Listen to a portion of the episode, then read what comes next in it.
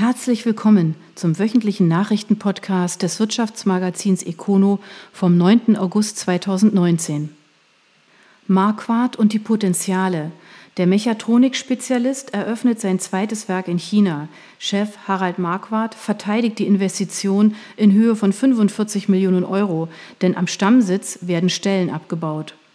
Rietheim-Weilheim. Während das Familienunternehmen am Stammsitz im Landkreis Tuttlingen über den Abbau von 600 Stellen verhandelt, richtet sich der Blick weiter gen Osten. Im chinesischen Weihai wurde jetzt die zweite Fabrik von Marquardt in dem Land eröffnet. 45 Millionen Euro wurden in Gebäude und Maschinen investiert. Binnen zweieinhalb Jahren sollen dort bis zu 600 Menschen beschäftigt sein wobei sich Harald Marquardt als Vorsitzender der Geschäftsführung der Gruppe dem Spagat bewusst ist. Zwar hat sich die Weltkonjunktur deutlich eingetrübt, weshalb wir Kosten reduzieren und unsere Effizienz verbessern müssen, gleichzeitig tätigen wir weiterhin strategische Investitionen, wie sie an unserem neuen Werk sichtbar werden. Denn generell sieht Marquardt aufgrund der Kompetenzen der Gruppe vor allem rund um die Mobilität der Zukunft große Wachstumspotenziale. Wobei das neue Werk zugleich ein Schaufenster der besagten Kompetenz ist. Auf einer Fläche von 25.000 Quadratmetern ist die komplette Wertschöpfungskette abgebildet, von der Kunststoffspritzerei über die Elektronikfertigung bis zur Montage. Vor Ort werden unter anderem Batteriesteuergeräte für E-Fahrzeuge, Lenkradbedienfelder oder auch Türgriffsensoren gefertigt. Welche Hoffnungen Marquardt mit dem neuen Standort verbindet, macht noch eine Zahl deutlich. Für künftige Expansionen stehen weitere 25.000 Quadratmeter zur Verfügung. Bereits seit 1996 hat Marquardt eine Niederlassung in Shanghai mit heute 900 Mitarbeitern. Marquardt wurde 1925 gegründet und gilt heute als einer der führenden Hersteller von mechatronischen Schalt- und Bediensystemen, vor allem für Fahrzeuge, aber auch Haushaltsgeräte und Elektrowerkzeuge. Mit mehr als 11.000 Mitarbeitern setzte das Familienunternehmen 2018 rund 1,3 Milliarden Euro um. Neuer Eigentümer für Heimer Welte, führender Baudienstleister, wird verkauft. Harrislee Friedrichshafen-Balingen. Die HWP Handwerkspartnergruppe und die Konzmann Gruppe haben sämtliche Geschäftsanteile an der Heimer Welte Gruppe aus Balingen von den bisherigen Inhabern übernommen. Die Heimer Welte Gruppe gehört seit mehr als 30 Jahren zu den namhaften Fachbetrieben für die Erstellung von Heizungs-, Lüftungs- und Sanitäranlagen mit Sitz in Baden-Württemberg mit mehr als 100 Mitarbeitern bietet sie ein umfassendes Dienstleistungsportfolio rund um die Bereiche Anlagenbau, Modernisierung, Kesseltausch, Brennwerttechnik, Solaranlagen, Wärmepumpen, Holz, Pellets und Badsanierungen. Die HWP Handwerkspartnergruppe mit Sitz in Harrislee und die Konzmann Gruppe mit Sitz in Friedrichshafen am Bodensee gehören mit Standorten in Deutschland und Luxemburg zu den führenden überregionalen Baudienstleistungsunternehmen. SWEG schafft schwarze Null. Der Verkehrskonzern meldet trotz hoher Investitionen einen Gewinn. La. Der Lara Nahverkehrsanbieter SWEG hat im zurückliegenden Jahr kräftig investiert. Und ob schon einige der Strecken erst in Kürze in Betrieb gehen, schafft das Unternehmen einen Gewinn von knapp einer Million Euro. Bei einem Gruppenumsatz von 158,5 Millionen Euro darf man das als schwarze Null bezeichnen. Dass der Konzernumsatz um gut 50 Prozent gestiegen ist, liegt an der zurückliegenden Fusion mit dem Hohenzollerschen Landesverband. Die Fusion hat beide Partner gestärkt, sagt Konzernchef Johannes Müller. Der Zusammenschluss sei auch nötig gewesen, um weiter erfolgreich am Markt bestehen zu können. Im neuen Verkehrskonzern sind insgesamt rund 1300 Mitarbeiter beschäftigt. Bechtle macht Umsatzsprung. Das Geschäft des IT-Konzerns wächst auch durch Übernahmen. Neckars-Ulm. Angetrieben von der Übernahme eines französischen Wettbewerbers hat der IT-Konzern Bechtle seinen Umsatz im ersten Halbjahr um fast ein Drittel gesteigert. Ein Umsatz von 1,26 Milliarden Euro nach den ersten sechs Monaten bedeutet ein Plus von 30,7 Prozent. Rechnet man die Übernahme raus, bleibt immer noch ein organisches Wachstum von fast 17 Prozent. Vor allem angesichts der verschlechterten konjunkturellen Rahmenbedingungen ist dies ein überzeugender Ausweis unserer Wettbewerbsstärke, sagt Konzernchef Thomas Olemotz.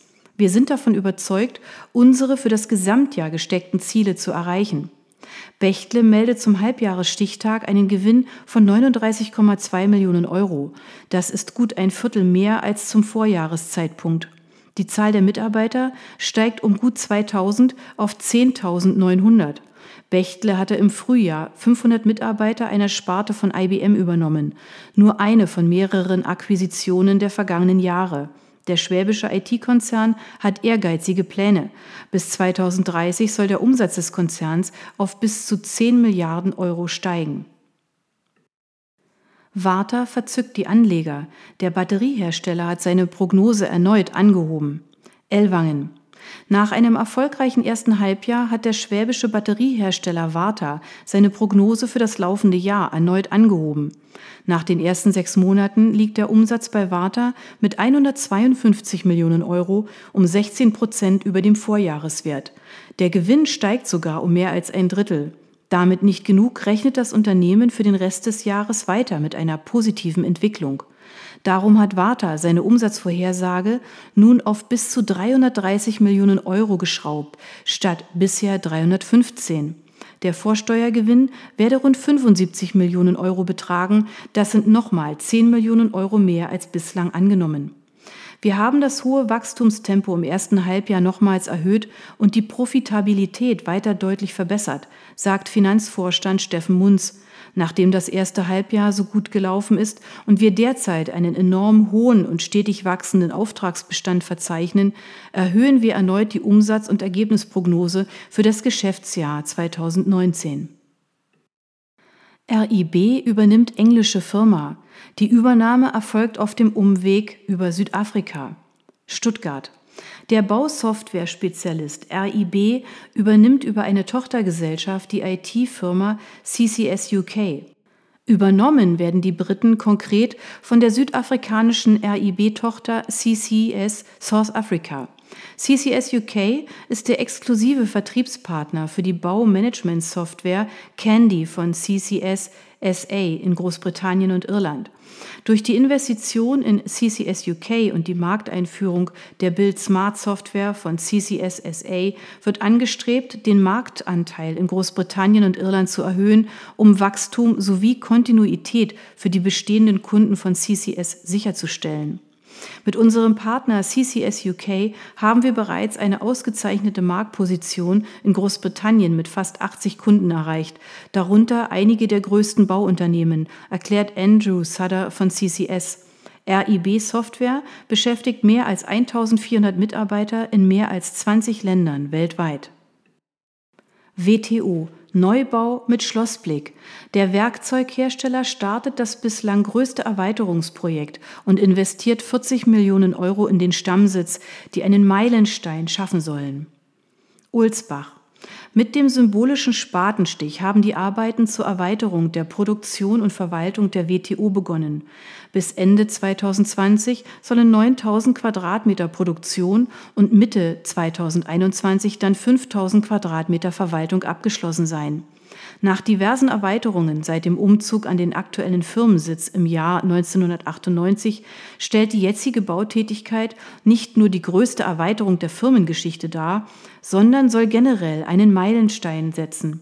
So werde die geplante Smart Factory nach Angaben von WTO-Geschäftsführer Sascha Schickfrei in der Region eine Benchmark in Sachen Produktionstechnologie und Umweltschutz setzen. Wir glauben fest daran, dass eine hocheffiziente Produktion in Deutschland unter Nutzung von überwiegend erneuerbaren Energien realisierbar ist, so die Einschätzung des WTO-Chefs. 40 Millionen Euro lässt sich das Unternehmen die Erweiterung kosten. Allerdings gibt es keine Angaben zur Aufschlüsselung der Summe. Neben diversen modernen Technologien zur Kühlung und Nutzung von Prozesswärme ist im Preis auch eine aufwendige Architektur samt Panoramaausblick aufs Schloss sowie stylischen Betriebsrestaurant inkludiert. Die Architektengruppe Grossmann hat die Erweiterung geplant. Das Familienunternehmen WTO ist einer der führenden Unternehmen bei der Entwicklung und Produktion von Werkzeughaltern für Werkzeugmaschinen. Der Umsatz lag 2017 bei rund 43,1 Millionen Euro. Für 2018 waren 48 Millionen Euro geplant. Das Unternehmen beschäftigt rund 230 Mitarbeiter. Familie Grohe beteiligt sich an Novopress. Die Beteiligungsgesellschaft Syngro Kapital hat eine Mehrheit an dem Werkzeughersteller übernommen und ein Grohe rückt zeitgleich in die Führung der Holding auf. Schiltach Neuss. Die Syngro Kapital, die Beteiligungsgesellschaft der Unternehmerfamilie Grohe, hat nach eigenen Angaben die Mehrheit an der Novopress Holding übernommen. Nähere Angaben zu dem Deal wurden nicht gemacht. Während die Mitteilung noch spricht, die Familie werde aufgrund ihrer Expertise rund um das Unternehmen Hans Grohe Novopress aktiv bei seiner weiteren Entwicklung begleiten, sind hinter den Kulissen bereits auf Ende Juli Fakten geschaffen worden. Johannes Richard Grohe ist neben Stefan Zangen als Geschäftsführer bei der Holding eingetragen worden. Thomas Zangen ist dafür ausgeschieden. Die Geschäftsführung bei den operativ in der Werkzeugherstellung tätigen Unternehmen ist davon nicht berührt. Zudem soll ein Beirat gegründet werden, der in einen aktiven Austausch mit dem Management der operativ tätigen Firmen treten soll und in dem unter anderem Personen aus dem Syngro-Umfeld vertreten sein sollen. Novopress wurde 1969 als Familienunternehmen in Neuss gegründet und ist heute mit rund 150 Mitarbeitern einer der führenden Hersteller von Crimp- und Presswerkzeugen für die Elektronikindustrie oder auch Gas-Wasser-Installationen. Im Jahr 2017 erwirtschaftete die Holding eine Bilanzsumme in Höhe von 9,7 Millionen Euro. Die operativ tätige Novopress GmbH Pressen und Presswerkzeuge und Co. KG kam im zuletzt veröffentlichten Jahr 2015 mit damals 91 Mitarbeitern auf ein Rohergebnis von 21,7 Millionen Euro.